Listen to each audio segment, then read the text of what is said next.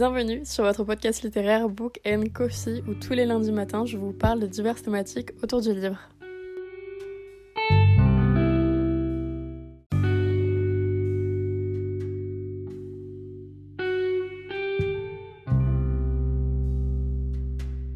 Hola et bienvenue sur votre podcast littéraire Book and Coffee. Et en ce beau lundi, j'espère que vous allez tous et toutes très bien. On se retrouve actuellement pour parler de la fameuse toxicité de nos petits toxic boys, de nos petits bad boys dans la littérature et notamment dans la romance. On va donc parler bien évidemment de la glorification des relations toxiques, des toxic boys mais aussi des toxic girls puisqu'il n'y a pas que bien évidemment des toxic boys même si c'est un peu ce qu'on voit le plus en littérature ou en tout cas dans la romance. Par ailleurs, si vous ne me connaissez pas, je suis Chloé du compte Instagram et TikTok, Chloé-Books. Donc si vous souhaitez d'autres informations par rapport au podcast ou tout simplement savoir plus sur moi, n'hésitez pas à y faire un tour. Depuis quelques années, on voit émerger un phénomène autour du bad boy masculin notamment, à travers la littérature et comme je l'ai dit auparavant, à travers notamment la romance. Je vais tout simplement prendre un exemple mais tellement simple afin d'illustrer mon propos Hardin dans la saga After de Anatole. Il est décrit comme beau, tatoué, charismatique, ténébreux ou encore sanguin, mais surtout il plaît littéralement à tout le monde. Je ne sais pas comment c'est possible, mais c'est vraiment cet homme plaît littéralement à tout le monde et toute la Terre, ou en tout cas c'est ce qui en laisse comprendre à travers le livre et à travers le film. Dans ce livre, on retrouve donc une relation amoureuse avec Tessa, la fille bien évidemment très studieuse, la fille sans problème qui est en couple avec un homme très gentil, très calme, très propre sur lui. Elle déteste bien évidemment toutes les fêtes, toutes les drogues, tout l'alcool, tout ça. Hum, hum, hum, pas du tout. Les problèmes bien évidemment ne l'attirent pas, sinon c'est pas drôle. Je pense vraiment que pas plus cliché, c'est pas possible. On voit donc dans cette saga, puisque oui, c'est en effet une saga de 5 tomes, si je dis pas de bêtises, publiée notamment Hugo du Romance, tout simplement. Du coup, Hugo NC en format poche ainsi qu'en format broché, mais aussi avec de belles éditions pailletées ou de belles éditions assez cinématographiques avec du coup des photos du film à l'intérieur. Une relation qui est finalement pas très saine et pas très bonne finalement pour l'humain et pour les deux êtres qui font partie de ce couple. Mais surtout, le point d'aspect que j'ai vraiment envie d'appuyer, c'est que cette relation va idéaliser ce type justement de relation, ce type euh, d'amour chez les jeunes lecteurs. Bien évidemment, ce n'est pas seulement des adolescents, ça peut être également des lecteurs un peu plus âgés, un peu plus expérimentés, mais généralement, ce sont du coup les lecteurs adolescents qui vont être le plus impactés par leur lecture et notamment par la représentation de ces lectures. Seul hic vraiment tout ça, c'est que ça renvoie pas du tout quelque chose de bien aux jeunes lecteurs ou même tout simplement aux lecteurs en règle générale, que ce soit un garçon, une fille ou bien même un binaire. Pas du tout. Là ici, la représentation n'est pas bonne, il ne va pas renvoyer finalement quelque chose de sain également pour l'être humain qui est derrière. La littérature va donc ici venir glorifier une relation toxique et c'est ça le problème. Sauf qu'en réalité, la relation toxique réelle et révèle surtout d'un réel impact, d'un réel traumatisme sur les deux personnes au sein du couple vivant justement cette relation toxique. On a donc finalement une glorification, finalement une idéalisation de cette relation juste néfaste et donc une représentation plus néfaste que positive. Puisque du coup cette représentation des couples toxiques, là je vais englober le mot couple directement, apporte des idéaux aux lecteurs qui vont marquer par la suite leur vie amoureuse, puisque bien évidemment chaque chose qui nous impacte dans la vie, c'est-à-dire notamment dans le domaine artistique, que ce soit cinématographique, peinture, sculpture, vraiment ce qui révèle plus de l'art, mais aussi du coup la littérature va avoir un impact sur notre vie, sur nos visions des choses et du coup notamment sur notre vie par la suite. Je vais encore une fois prendre un exemple assez bête.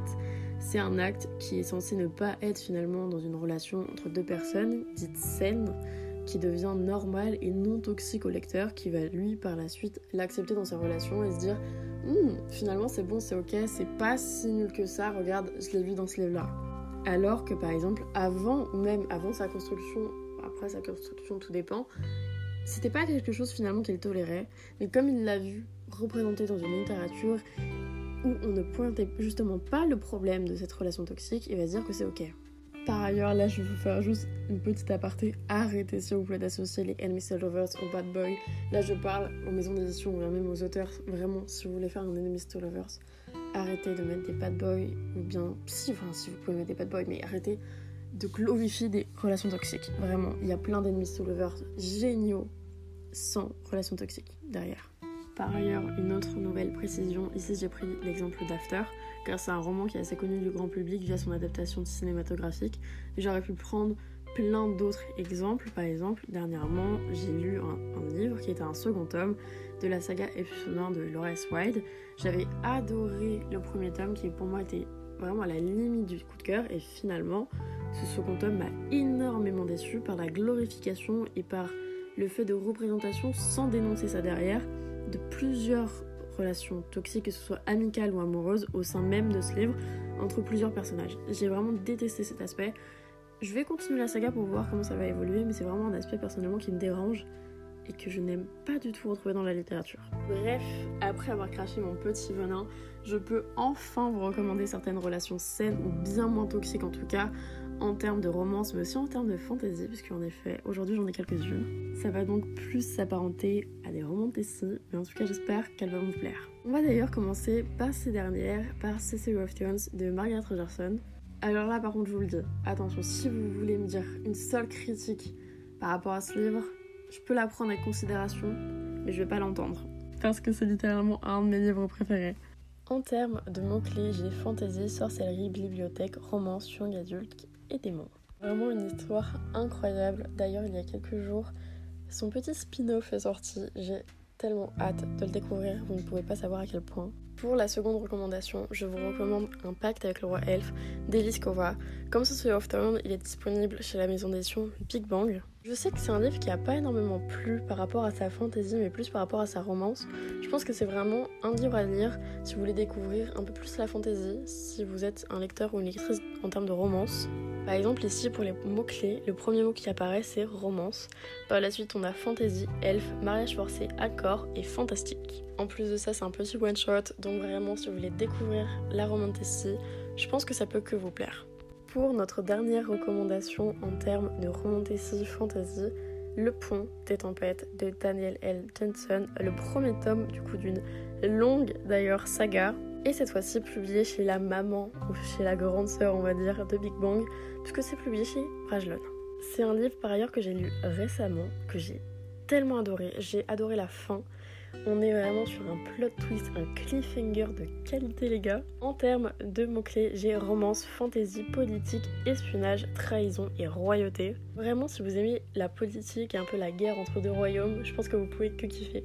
On va maintenant pouvoir passer à la romance et comment on va dire qu'on commence avec du lourd puisqu'on commence avec Meilleurs ennemis de Sally Thorne. Si vous vous engagez à le lire, oh oui je sais, les 100 premières pages sont assez difficiles à passer mais vraiment je vous promets que le reste c'est que du bonheur. Pour les mots-clés, j'ai comédie romantique, romance, checklist, humour, new adulte, romance contemporaine. Et vous pouvez la retrouver chez la maison d'édition de collection RH, notamment chez Harlequin, cette fois-ci en format poche. Vraiment, ce livre, ma passion, ma vie.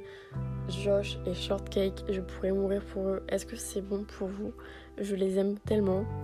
Josh est tellement incroyable, même si finalement, en fait, il fait vraiment des choses d'une banalité. Mais comme c'est un homme, je vous promets, t'es là en mode waouh Surtout, il le fait avec tellement de bonté, tellement de gentillesse et tellement de bienveillance que ça fait énormément de bien. Je trouve qu'il y a vraiment une sorte de cocon finalement autour de ce livre. Comme seconde recommandation pour les romans, j'ai Flirting with 40 de Cameron Berg.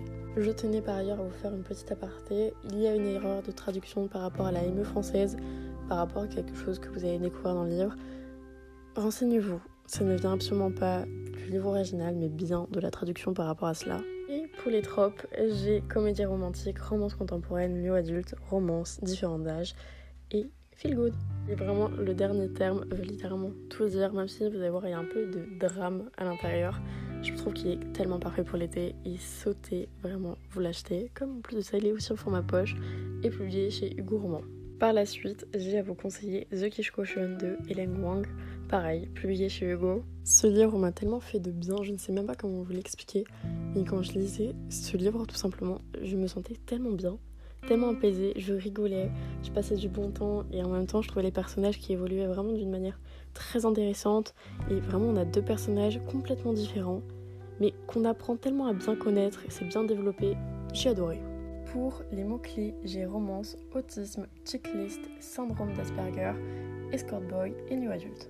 On passe maintenant à ma dernière recommandation et attention, c'est mon dernier coup de cœur en date par ailleurs. Je nomme The Love Hypothesis de Ali Hazelwood. Si vous pouvez retrouver également en format broché mais aussi collector chez la maison d'édition Hauteville.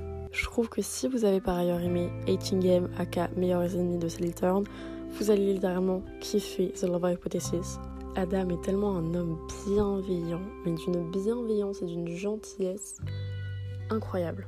J'ai tellement aimé le personnage d'Olive que j'ai trouvé tellement douce et tellement bienveillante aussi. C'est vraiment deux personnages tellement bons. En termes de mots-clés, j'ai romance contemporaine, faux couple, romance, science, nu adulte et relations amoureuses. C'est malheureusement déjà la fin de cet épisode. J'espère de tout cœur qu'il vous aura plu, mais aussi que cette thématique vous aura touché. Et je vous retrouve très prochainement, c'est-à-dire lundi prochain, 5h du matin, pour un nouvel épisode.